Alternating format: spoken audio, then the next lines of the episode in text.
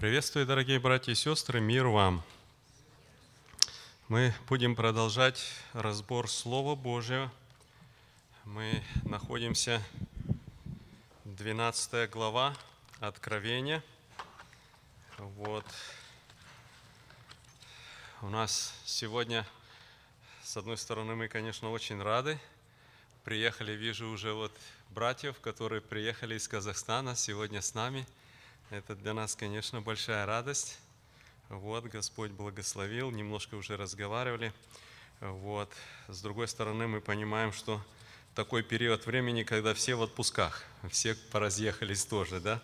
Вот. Но мы благодарны Господу, нам Писание говорит, когда собираемся во имя Его, Господь с нами. Будем продолжать разбор. Давайте мы прочитаем 12 главу. Вот, кто у нас? У нас сегодня, смотрю, и братьев-то тоже мало. Брат Яков, давай прочитай нам 12 главу Откровения. Сейчас, подожди, микрофон. И явилось на небе великое знамение. Жена, облеченная в солнце, под ногами ее луна, и на главе ее венец из двенадцати звезд. Она имела в чреве и кричала от болей и мук рождения. И другое знамение явилось на небе. Вот, большой красный дракон с семью головами и десятью рогами, и на, гол... и на головах его семь диадим. Хвост его увлек с неба третью часть звезд и поверх их на землю – Дракон сей стал пред женою, которой надлежало родить, дабы, когда она родит, пожрать ее младенца. И родила она младенца мужеского пола, которому надлежит пасти все народы жезлом железным. И восхищено было дитя ее к Богу и престолу его, а жена убежала в пустыню, где приготовлено было для нее место от Бога – чтобы питали ее там 1260 дней. И произошла на небе война. Михаил и ангелы его воевали против дракона. И дракон и ангелы его воевали против них. Но не устояли, и не нашлось уже для них места на небе. И низвержен был великий дракон, древний змей, называемый дьяволом и сатаною, обольщающий всю вселенную – низвержен на землю, и ангелы его низвержены с ним. И услышал я громкий голос, говорящий на небе, «Ныне настало спасение и сила и царство Бога нашего и власть Христа Его, потому что низвержен клеветник братьев наших, клеветавший на них пред Богом нашим день и ночь. Они победили его кровью, ангца и словом свидетельства своего – и не возлюбили души своей даже до смерти.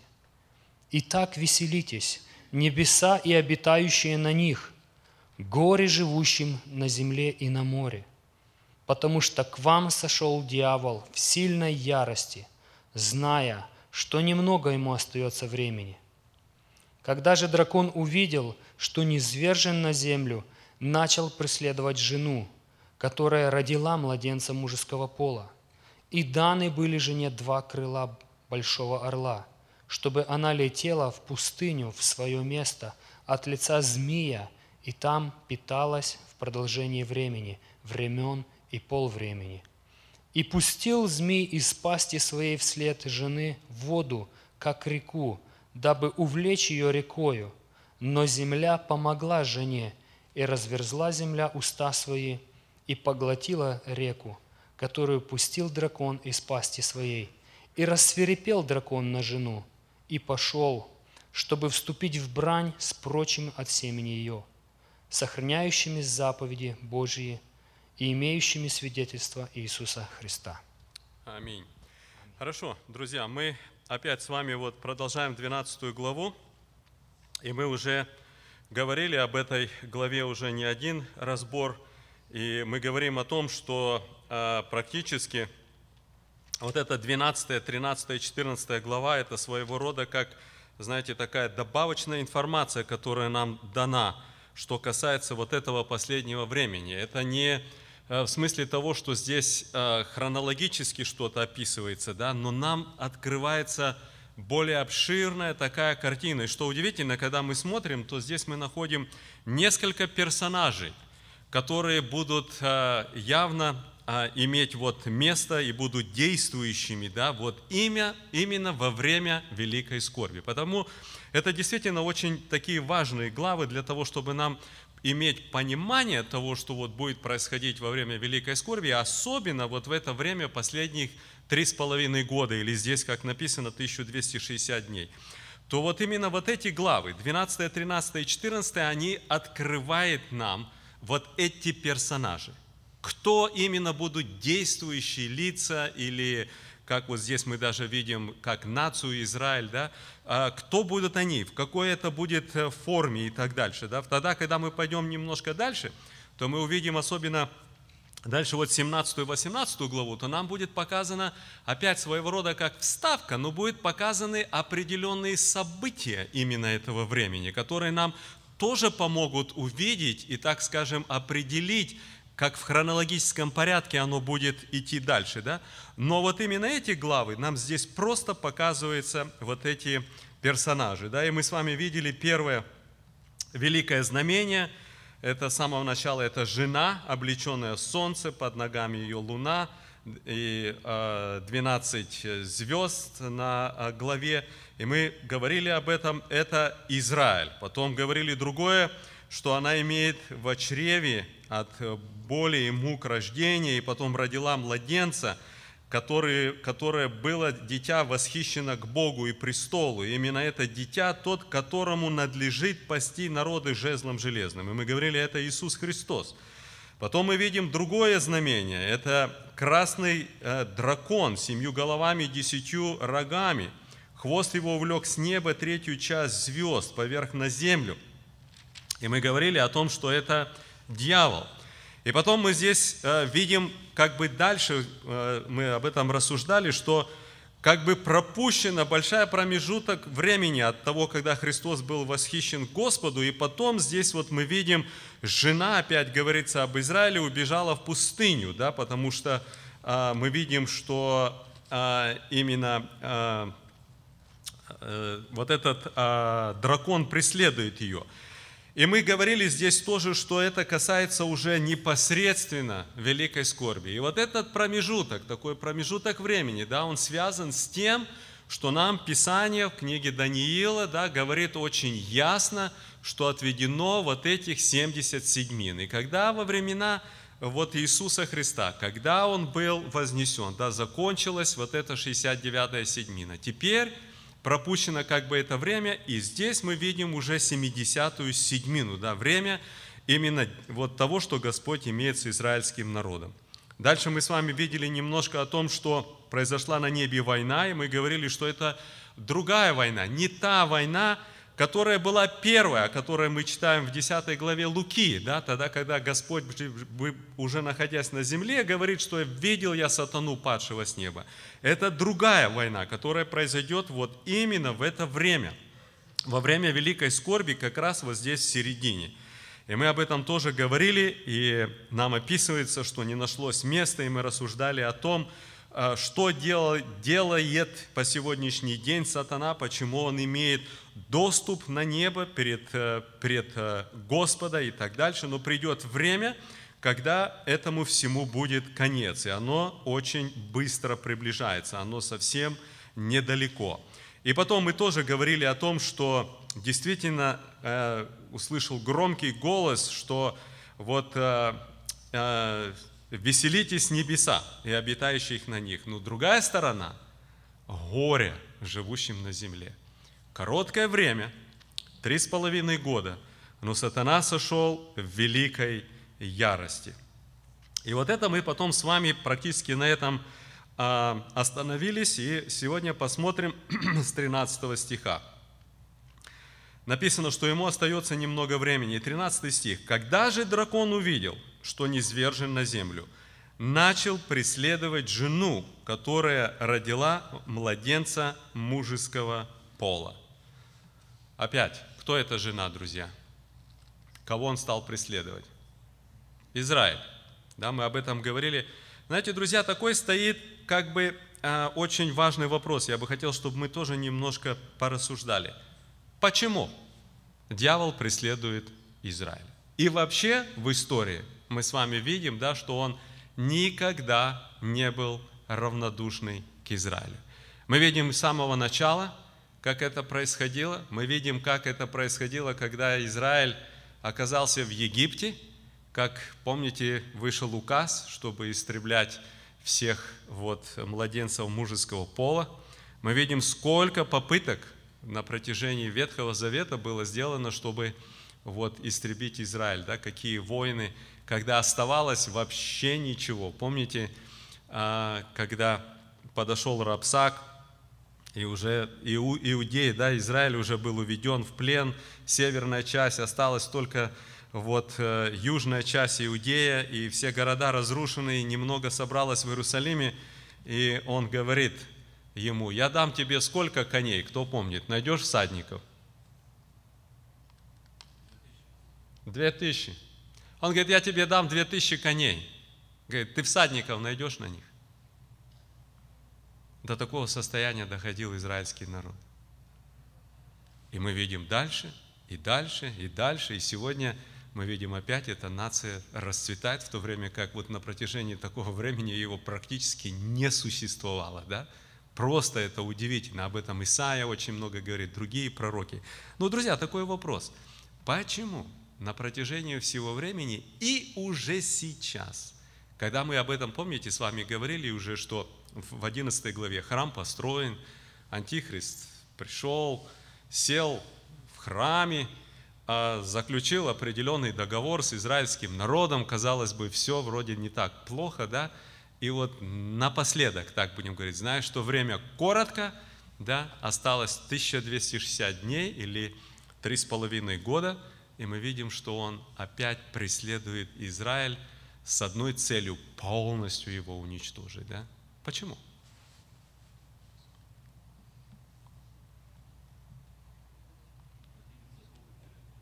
Ну-ка, микрофончик дайте.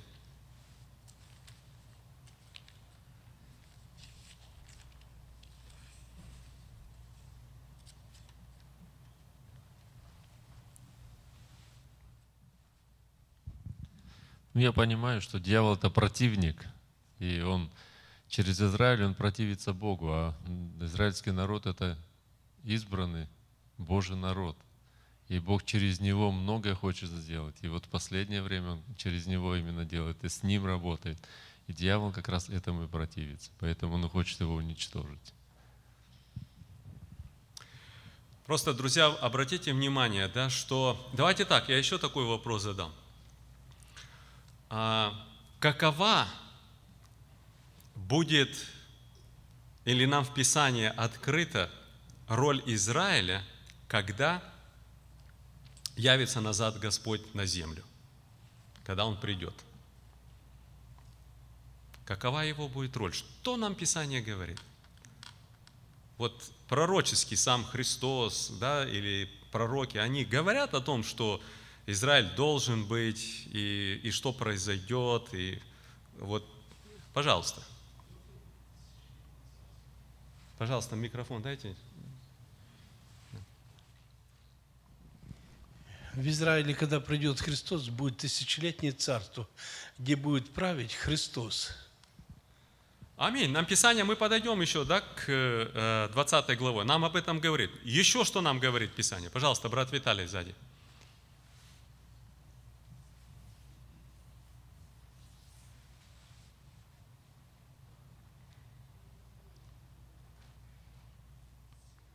Я не совсем уверен, что это именно Израиль будет делать, но, по крайней мере, верующие. Они будут судить.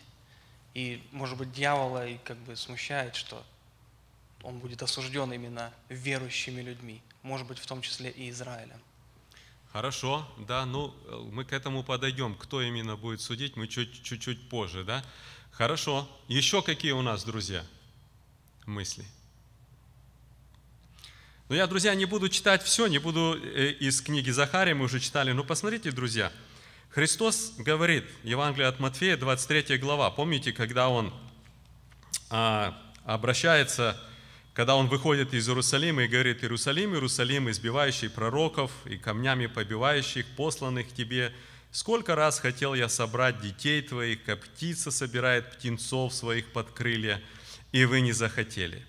Все оставляется вам, дом ваш пуст. Но потом посмотрите, сам Христос пророчески говорит об Израиле. «Ибо сказываю вам, не, веди, не увидите меня отныне, доколе не воскликните, благословен гряды во имя Господне».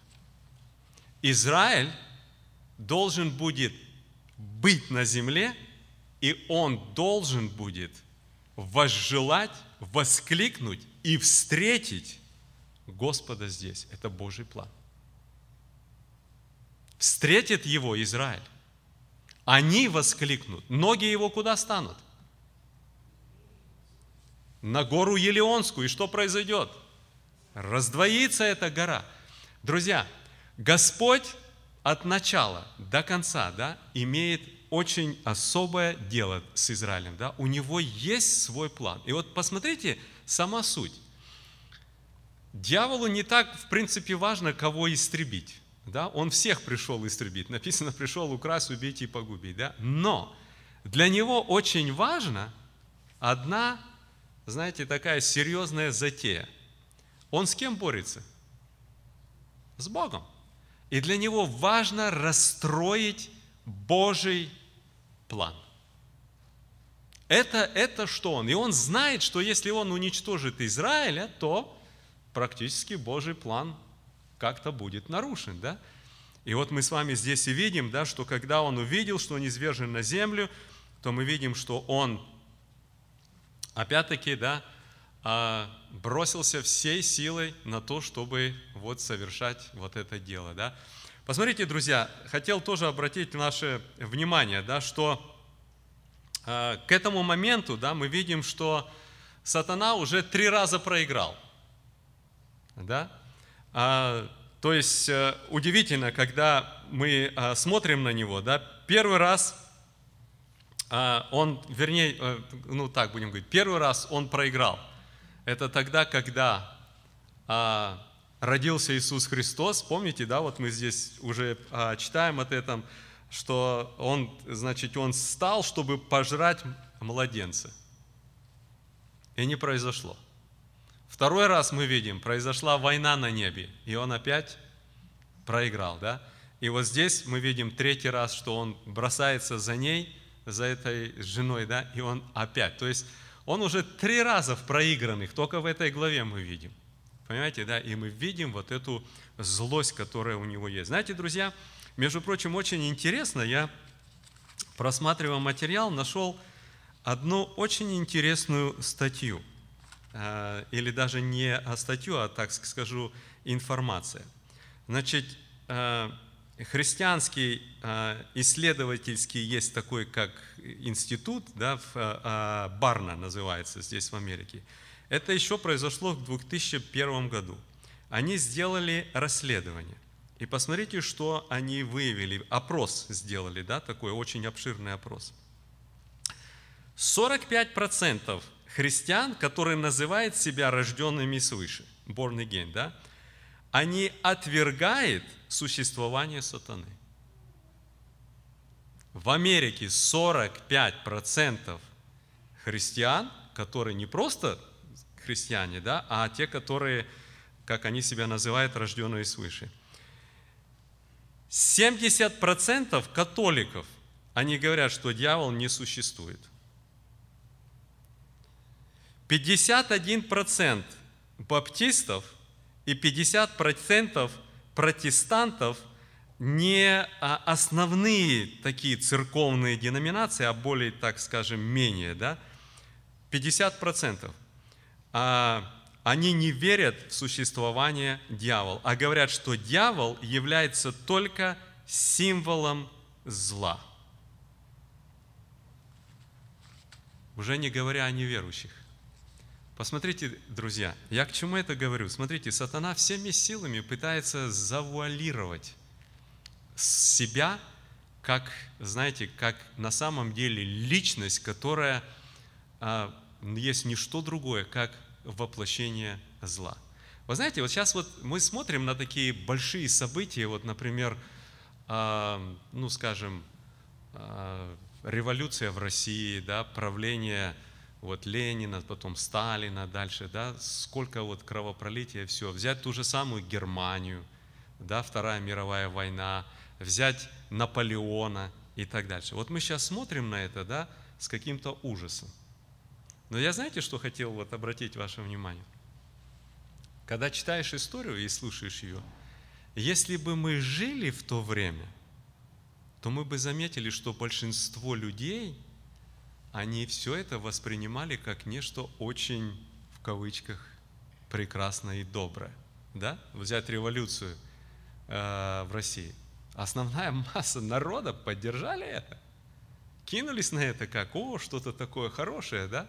Когда Гитлер был в Германии, и знаете, как он все это, о, высшая нация, там туда-сюда, все, да? Читаешь историю, удивляешься, даже христиане, церкви поддерживали его в этом, да? Наполеон то же самое. Сегодня поедете во, во Францию. Нам удивительно, мы как-то оказались э, на юге Франции, небольшой городок, где родился Наполеон. И вы знаете, а, что удивительно, да, по сегодняшний день это считается там вообще настолько национальным героем. Я помню, мы вышли из, этого, из этого музея, там все об э, Наполеоне, это огромное здание, его не обойдешь, там, ну так, немножко посмотрели, и выходя из музея, нам надо было куда-то пойти, ну понятно, по-французски мы не говорим, выходим, спрашиваем, как нам пройти туда на английском языке. Нам на английском отвечают, мы идем, идем, в другую сторону послали. Мы опять следующих останавливаем, опять на английском спрашиваем, куда нам взять и а, а, пройти. Мы три раза спрашивали, и нас, знаете, потом одна женщина остановилась, у нас Эночка была маленький ребенок на руках, дождь начался. Она говорит, вы спрашиваете на английском языке, вам же никогда не скажут правду. Мы говорим, ну мы другого языка, ну можем по-русски сказать. Она говорит, да лучше по-русски, говорит, кого спросите, может найдется. Но нас она взяла и просто провела, куда нам надо. Настолько ненависть между англичанами и, и французами, да, потому что англичане поразили или нанесли такой поражающий удар Наполеону. Но я к чему, друзья, говорю, по сегодняшний день, да, люди с такой, вот я к чему это говорю? Дьявол, когда он проявляет себя в любой первоначальной форме, оно выглядит очень неплохо. И большинство людей поддаются этому обольщению. Потому люди и по сегодняшний день отвергают как воплощение зла, как личность. Да? А это просто как символ. Вот то, что плохо происходит, то, что зло, вот символ зла, да, вот какой-то сатана или что. Нам Писание говорит, что он в полной форме проявится вот именно в это время. И, и, и будет иметь очень большой успех в этом. Поэтому мы видим, что он преследует именно израильский народ, именно потому что борьба идет непосредственно с самим Богом. Какие у нас, друзья, еще мысли по 13 стиху или вопросы? Давайте идем дальше, 14 стих. «Даны были жене два крыла большого орла, чтобы она летела в пустыню, в свое место, от лица змея, и там питалась в продолжении времени, времен и полувремени.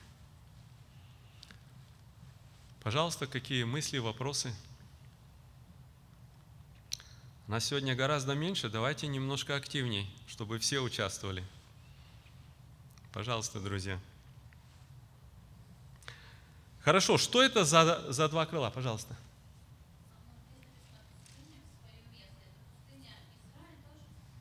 Потому свое место. Пустыня свое место. Чтобы она летела в пустыню. Что это такое, друзья, в пустыню? А, куда в пустыню? Мы в прошлый раз немножко говорили, может быть, кто-то имеет что-то сказать. Чтобы летела в пустыню. Куда?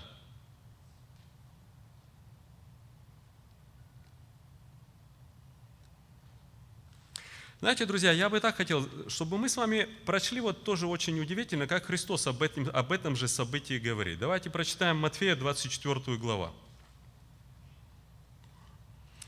и прочитаем с 15 стиха. Это слова Иисуса Христа.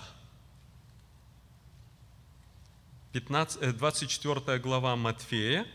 Это идет речь именно о вот этом событии. Именно о том, что мы с вами сейчас читаем. Да? Посмотрите, 15 стих. Итак, когда увидите мерзость запустения, реченую через пророка Даниила, стоящую на святом месте, читающий да разумеет, тогда находящиеся в Иудее добегут в горы. Давайте мы пока вот здесь вот остановимся. Я хотел обратить внимание, а, о какой мерзости, реченую через пророка Даниила, здесь идет речь. Ну-ка, братья, помогите. Давайте прочтем, о чем Даниил говорил.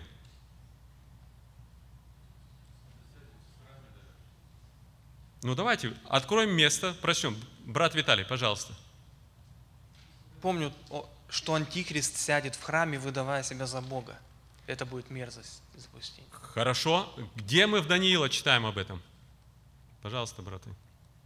Сестры тоже. О чем говорит Христос? Некоторые это место толкуют, что это было то, что произошло, когда Тит пришел и завоевал вот, Израиль, окружил войсками, и некоторые толкуют, что потом э, вначале пришел Веспасиан, потом умер Нерон, они отступили, и вот это время было убегать, но там прошел год. Потом после года вернулся назад Тит, уже сын его, и завоевал Иерусалим, истребил Израиль, выселил всех и так дальше. Но здесь говорится о другом. Пожалуйста, о чем говорится? Кто у нас? Да, пожалуйста. Инна. Да, насколько я знаю, там говорилось, э, Даниил говорил о том, что будут приносить жертвоприношения, и после того, как э, жертвоприношения перестанут приносить, сядет Антихрист и объявит себя Богом. И как бы, ну, я так думаю, что это и он будет для мусульман э, ихним Богом, а для христиан Христом, и для других наций, там, буддистам, всем будет для, Для всех наций Богом. тоже, да. Да, всех, все нации объединит. Кто нашел место, где об этом говорится? Даниила, пожалуйста. Да, пожалуйста. 9 глава, 27 стих. «И утвердит завет для многих одна седьмина. В половине седьмины прекратится жертва и в приношение, и на крыле святилища будет мерзость запустения, и окончательная предопределенная гибель постигнет опустошителя». Посмотрите, друзья, о 70-й седьмине конкретно говорит Даниил, что говорит, в середине седьмины произойдет нечто, да?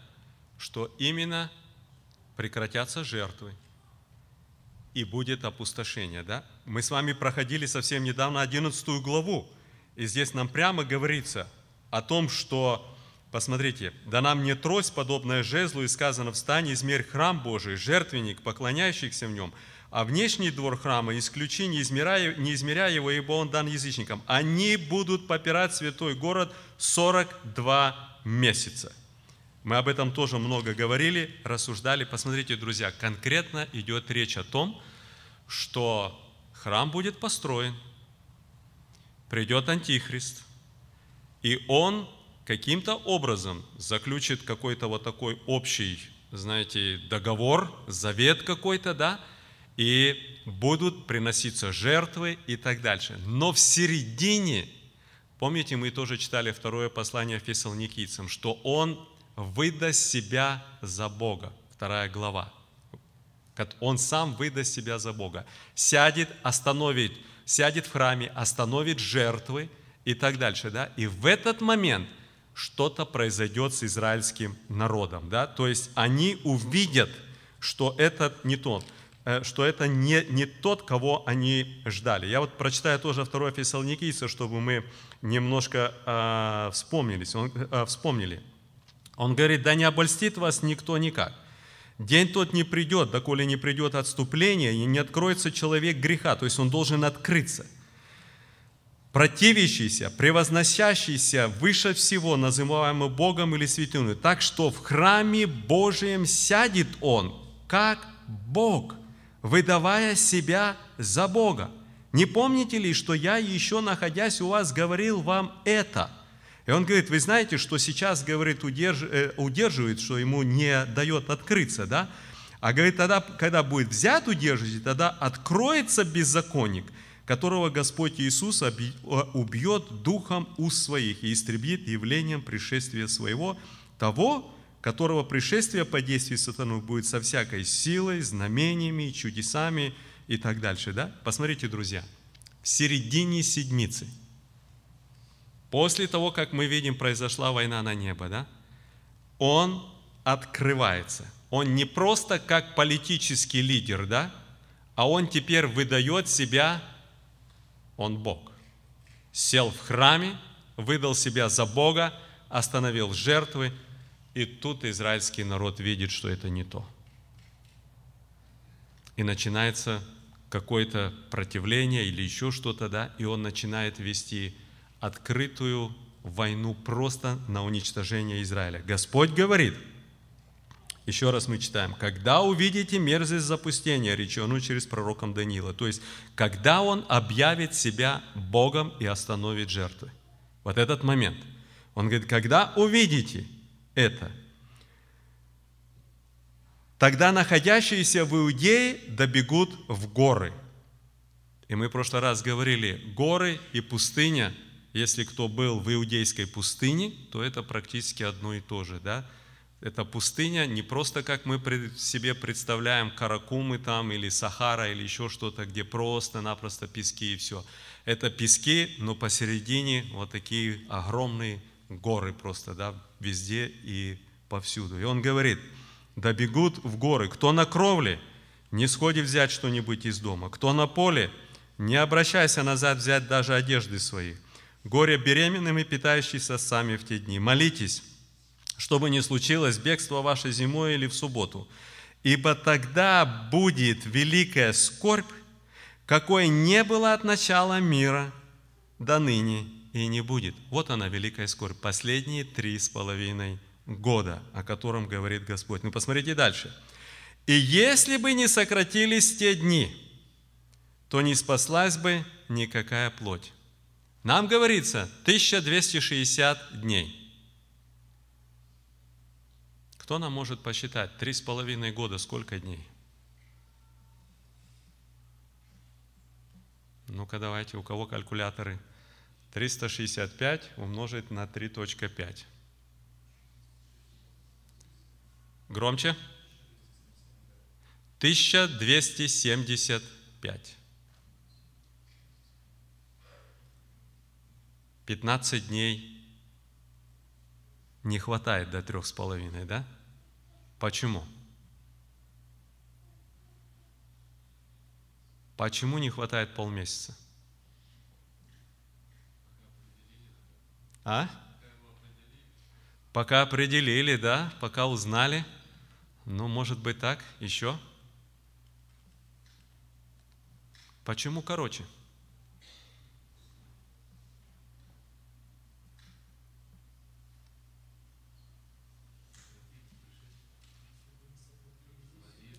Если бы еще 15 дней не спаслась бы никакая плоть. Это с какой яростью будут происходить все эти события. Нам Писание говорит, если бы не сократились дни те. 15 дней не хватает до трех с половиной лет. 15 дней. И посмотрите, он говорит, почему они сократятся? Ради избранных. Кто это избранные? Это верующие, которые приняли Иисуса Христа. Это оставшаяся церковь, оставшиеся кто в Израиле и так дальше. Ради этих людей.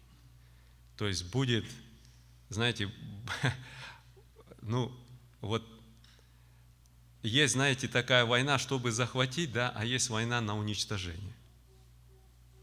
Вот это будет война на, на уничтожение, на полное поражение. Это не будет что-то меньше. Христос об этом говорит открыто.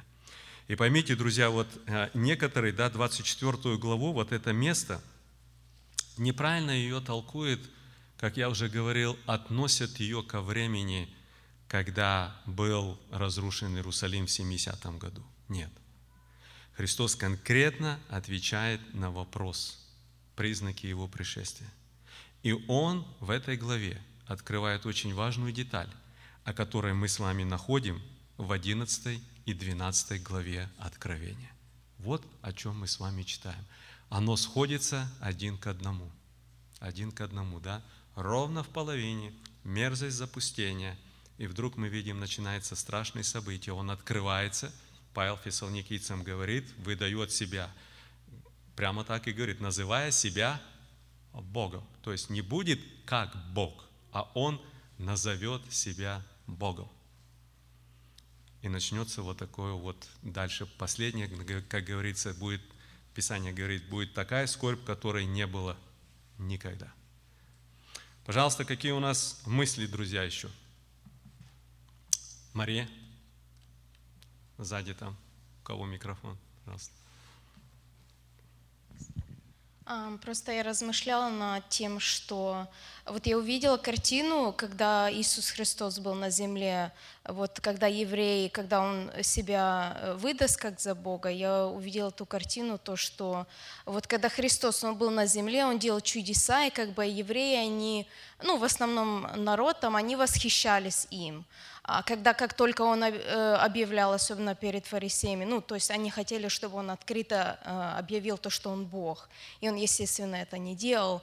А, Но вот как бы я вижу ту же картину, что фарисеи, они как бы, ну не фарисеи, а израильский народ, они готовы были его принять, но а, вот почему они, вот чудеса на них действуют вот почти как какие-то чары. Вот э, когда они видят чудеса, то они как бы готовы во все верить. Вот когда они там через пустыни проходили и все такое. То есть как бы вот эта опасность, я просто, мне не входит в голову, почему э, как бы израильский народ, он как бы, ну не то, что как бы люди бывают э, как бы наивные. Вот если он э, как бы когда произнесет себя Богом, вот тогда они готовы как бы его, ну как бы все, это не Бог, просто вот когда люди, они как бы на поводу вот э, так легко идут, а потом вот именно вот только в этой степени они как бы смогут определить правильно от неправильно, просто меня это удивляет, такая мысль. Ну да, это, это серьезная мысль, друзья. Я думаю, для нас это тоже является большим предупреждением, потому что, согласитесь, и, и, и мы, как верующие, мы, а, мы же верим во всемогущего Бога, не так ли? И мы же верим, что и сегодня Господь совершает определенные чудеса, не так ли? И нам приятно, когда это происходит в нашей среде, да?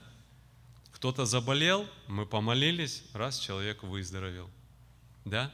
У какого-то огромная большая нужда, мы помолились, раз Господь тут же сделал, ответил, еще что-то, да?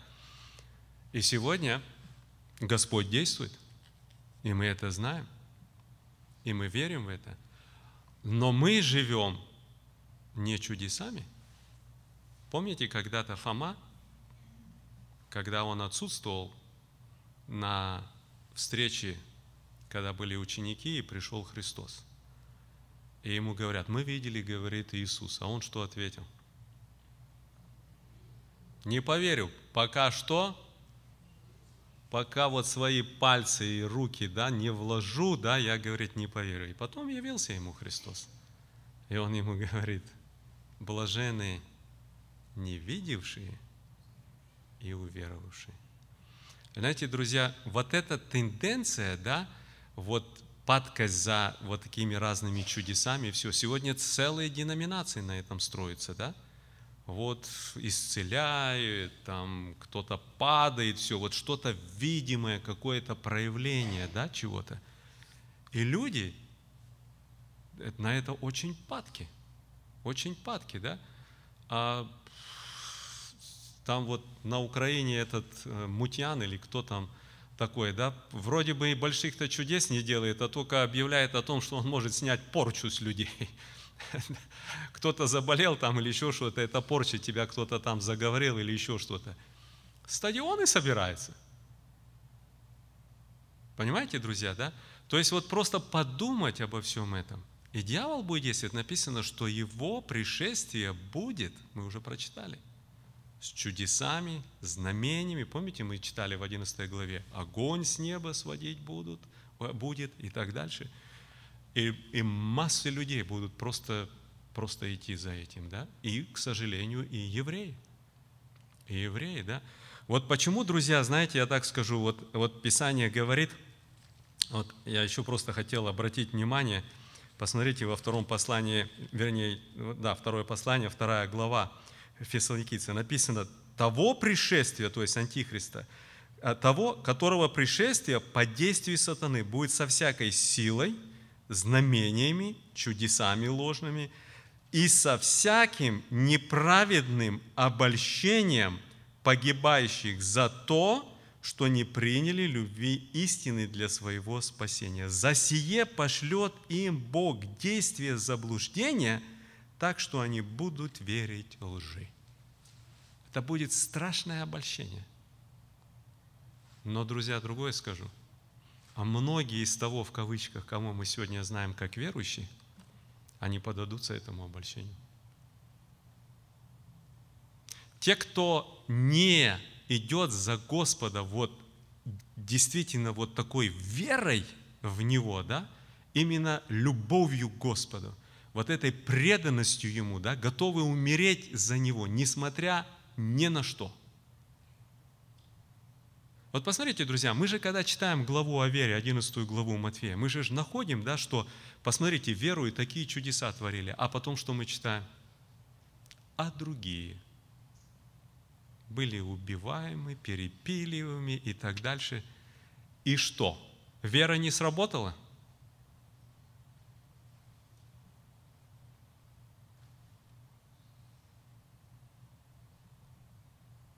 И я вам скажу, друзья, вот именно в последнее время таких будет много. Помните, да, увидел души убиенных под жертвенником. Будет столько людей, которых, в кавычках, чудо не случилось, не сработало. Но они остались верными. Вот именно этих, вот, вот такую веру ищет Господь. Почему Он говорит, Сын Человеческий, придя, найдет ли веру на земле? Вот такую веру, а не просто веру в чудеса. Знаете, таких будет очень много, и они все пойдут вот той дорогой, все до одного. Все, кто ищет чудес, помните, как апостол Павел говорит, иудеи ищут чего? Чудес. А елены? Мудрости. А мы что проповедуем? безумие. Мы проповедуем Христа распятого. Для иудея соблазн, для еленов безумие, глупость вообще. Вот оно, друзья, в чем суть. И это касается нас. Какое у меня отношение к Богу? Какая у меня вера? Чего я ищу от Бога? Что мне надо от Бога?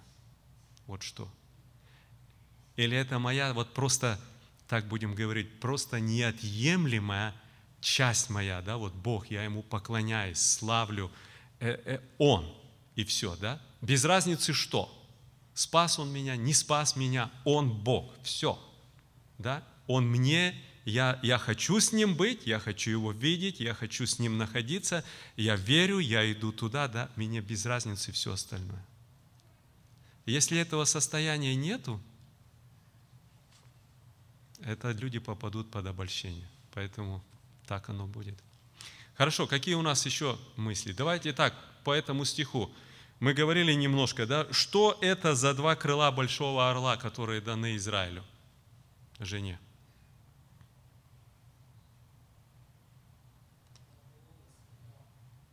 Громче. Микрофон дайте, пожалуйста.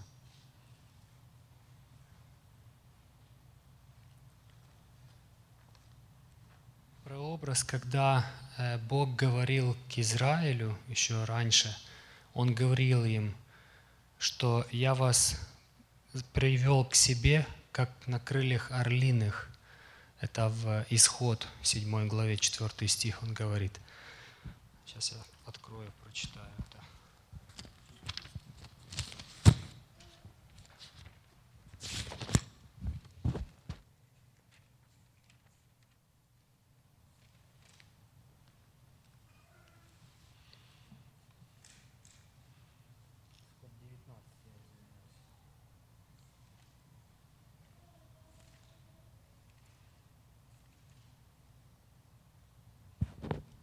Вы видели, что я сделал египтянам, и как я носил вас, как бы на орлиных крыльях, и принес вас к себе. Э, Здесь, я так понимаю, что э, Бог дает защиту свою для э, своих людей, для церкви своей, для Израиля. И Он, вот, вот эти два крыла орлиных, это прообраз защиты Божьей над Израилем. Хорошо, друзья, да? То есть, э, ну, разные есть толкования. Я даже слышал даже такое, да, что на самолетах перевезут там или еще что-то такое.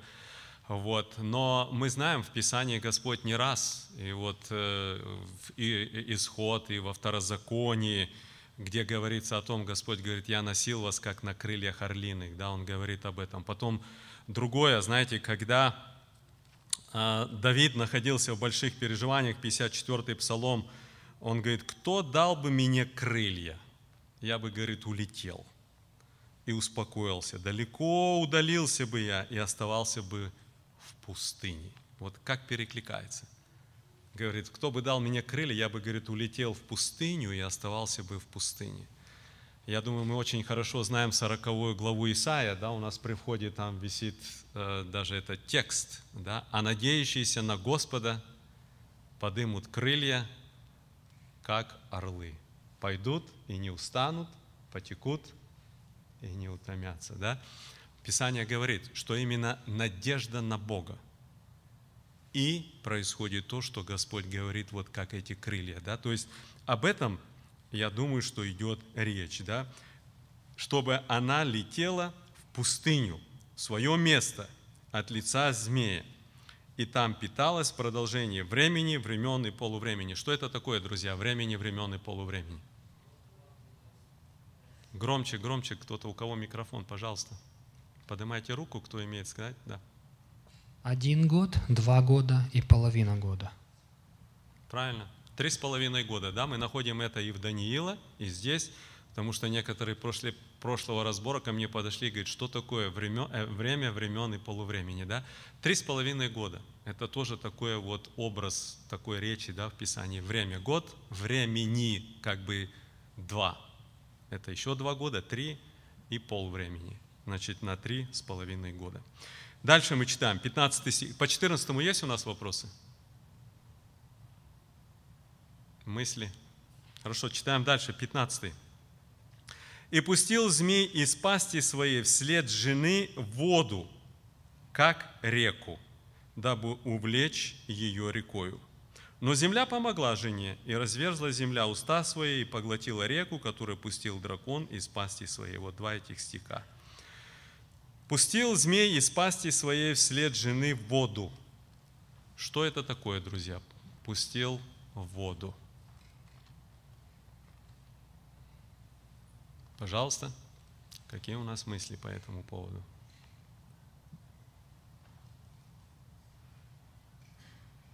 Да, брат Сергей, пожалуйста.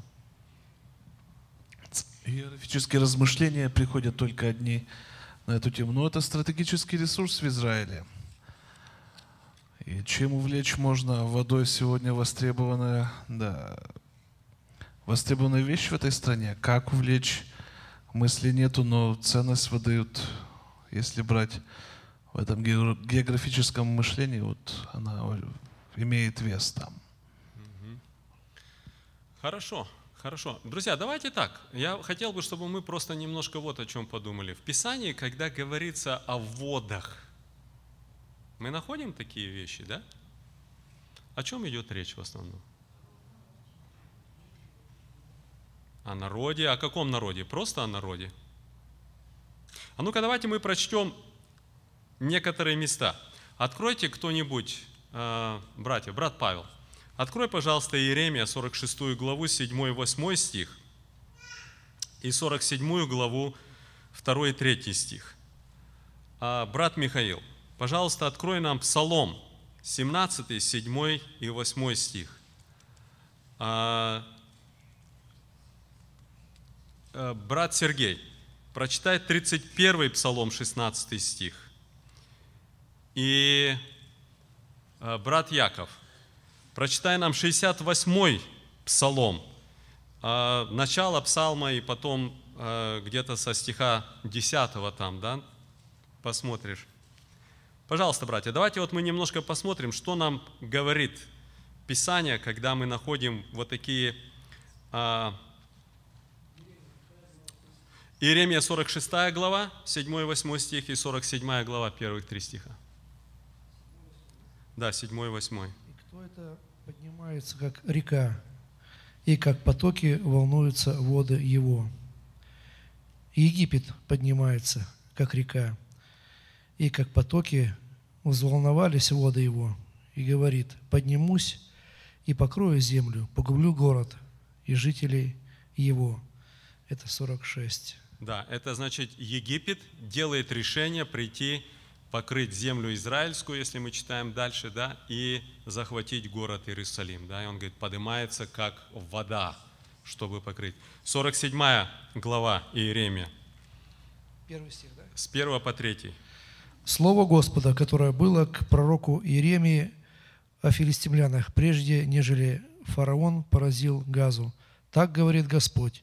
Вот поднимаются воды с севера и сделаются наводняющим пот- потопом, потоком, и потопят землю, и все, что наполняет ее город и живущих в ней.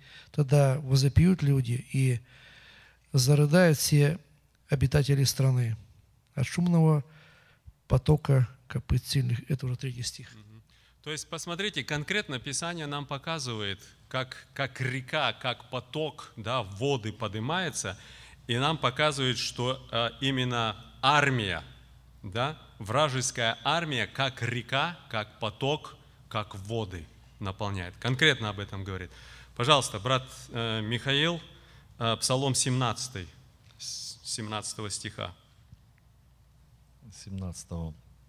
Он простер руку с высоты и взял меня и взлег меня из вод многих.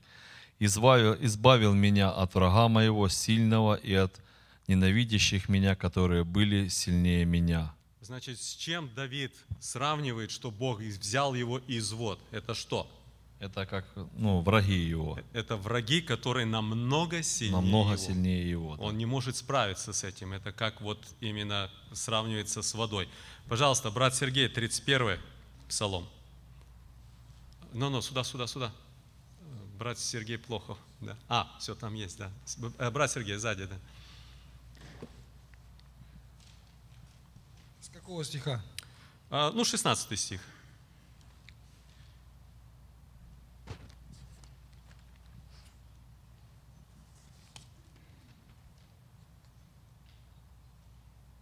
Тридцать второй псалом, наверное, нет?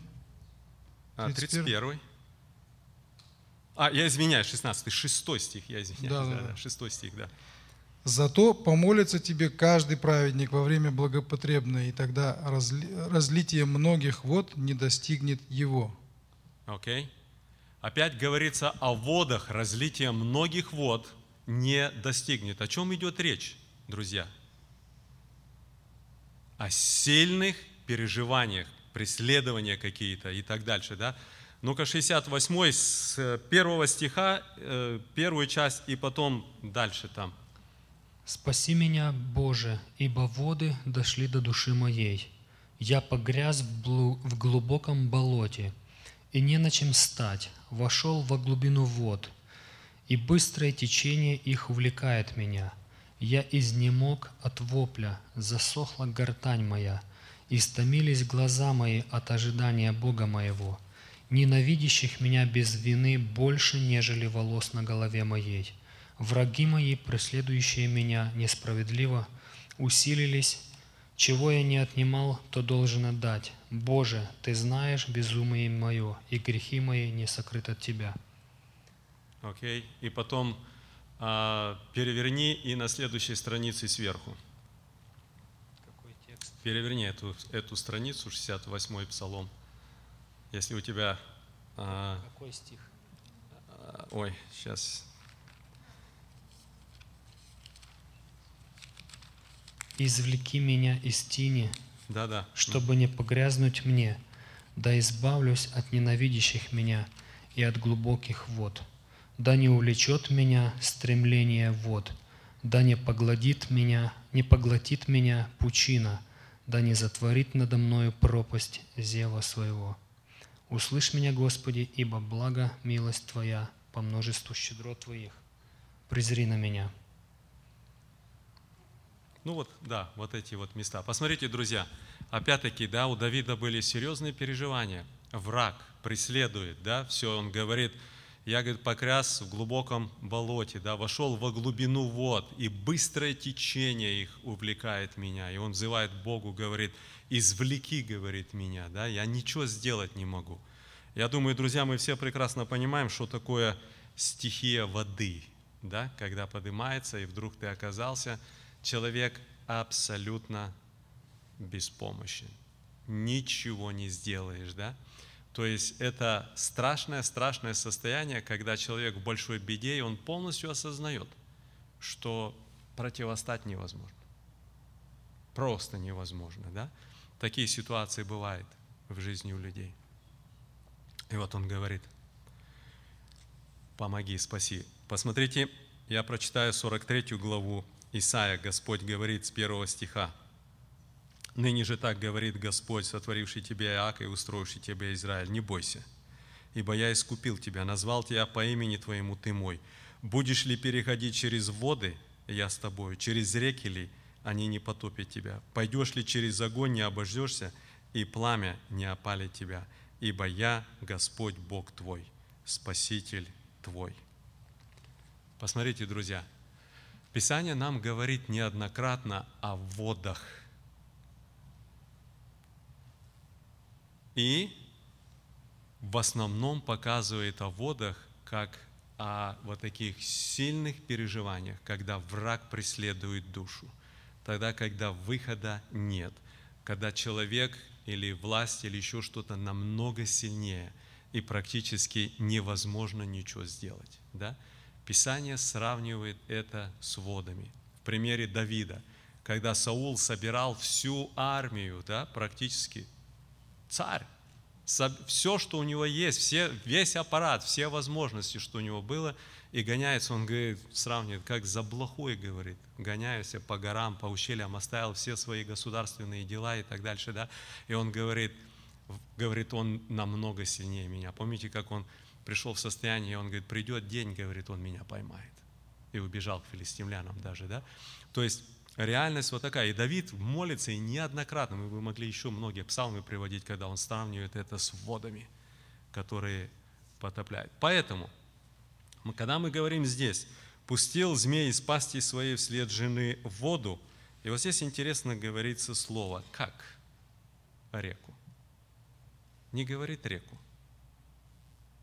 а воды.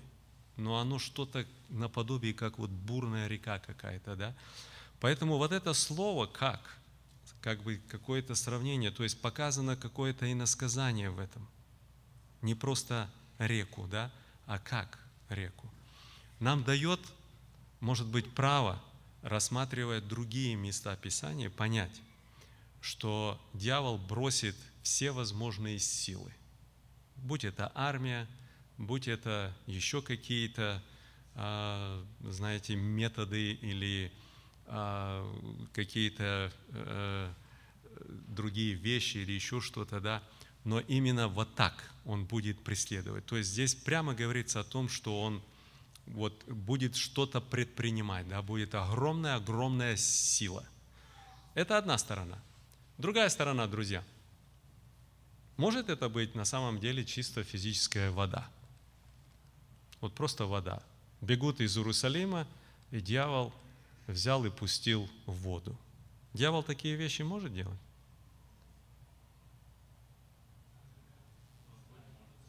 Что? Огонь может сводить. Что еще дьявол может делать?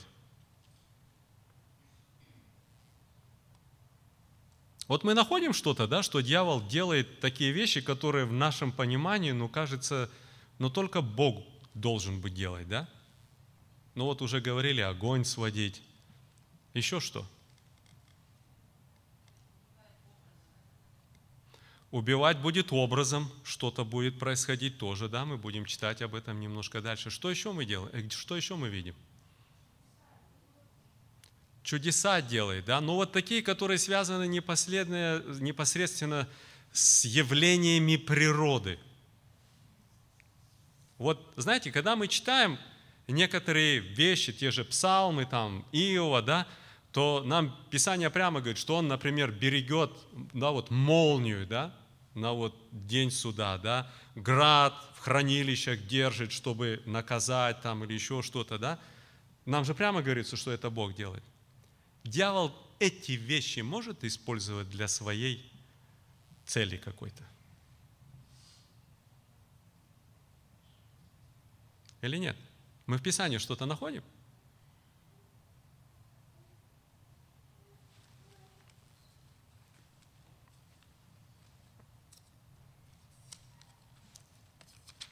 Смотрите, друзья, я прочитаю Иова, первая глава.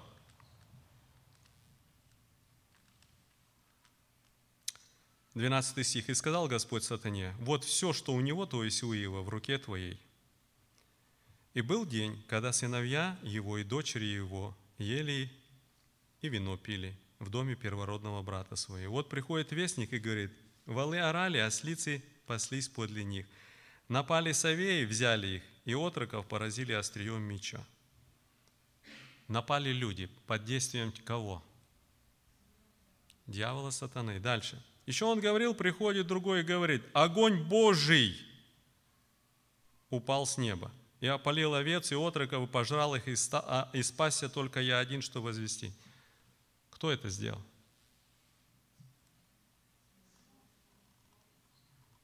Интересно, что назван огонь Божий. А кто делает это? Потому что с неба, видимо, да? Ну кто это делает? Дьявол делает. Еще он говорил, приходит другой, говорит, халдеи расположились тремя отрядами и бросились на верблюдов и взяли их. И отроков поразили острен, спался только я один. Кто наслал халдеев? Кто возбудил в них дух? Настроил и так дальше? Кто? Естественно, сатана. Читаем дальше. Еще говорил, приходит другой и говорит, сыновья твои дочери ели, пили, и вот большой ветер пришел от пустыни, отхватил четыре угла дома, дом упал на отроков и умерли. Кто это сделал? Господь? Нет, не Господь. Он сатане говорит, иди, делай, что хочешь. Я, друзья, почему этот пример привожу, да? Ну, не будем читать в Откровении, где уже мы раньше говорили, что огонь с неба сводит и так дальше. Сатана может делать такие вещи. Писание нам показывает. Нигде, я вот сегодня, вот, знаете, проверял, смотрел и по симфонии и так далее, да, нигде мы не находим, чтобы он пускал воду. По крайней мере, я не нашел, может быть, что-то такое, да. Но вот такие вещи, которые действительно ну так будем говорить, стихийные бедствия, огонь, ураган и все. Оказывается, Писание нам говорит, что делает дьявол. Знаете, тоже, между прочим, очень интересно, когда мы читаем четвертую главу а, Марка, когда, помните, ученики поплыли и поднялась э, буря на море, и их уже заливало, да, и Господь встал и написано «запретил». Помните, да, это слово? Знаете, что тоже очень интересно, когда по-гречески смотришь это слово, то оно у нас переведено как «запретил», да, по-английски переведено «rebuke». То есть, как же это правильно перевести? Uh, укорил. Знаете, когда, uh, когда кто-то неправильно делает, да, и ты uh, высказал ему укор или как бы остановил, да? Но, не, но речь идет, что ты разговариваешь как с личностью. Стоит удивительный вопрос, кто стоял за этим ураганом, который поднялся на лодке, когда они плыли? Вот читаешь, тоже очень удивительно. Я почему, друзья, говорю об этом? Есть такое мнение, что вот эта вода, это действительно будет просто физическое, ну, дьявол пустит как, как воду каким-то образом. Или сильный, ветер, сильный шторм и много воды, или еще что-то. Между прочим, опять-таки, кто был вот э, в иудейской пустыне, по дороге, когда едешь, идет дорога, и а, стоят такие знаки, а, столбики, да, и на них указано, до какой высоты поднимается вода. Если там в пустыне вдруг ливень, то там не проедешь, не пройдешь. Оно просто, вода не промокает, кается в пустыню, вода бы ушла вся все. Она просто течет к мертвому морю и течет, где вот ложбины такие или еще что-то, там просто лавина воды идет. И по дороге едешь, прямо знаки стоят что когда, когда вода, прямо показано, до, до куда доходит вода, чтобы ты случайно не, не заехал, рассчитывая, что ты пройдешь там или еще что-то. Прямо надписи стоят, да? Вполне возможно что-то наподобие такого. Мы не знаем, да?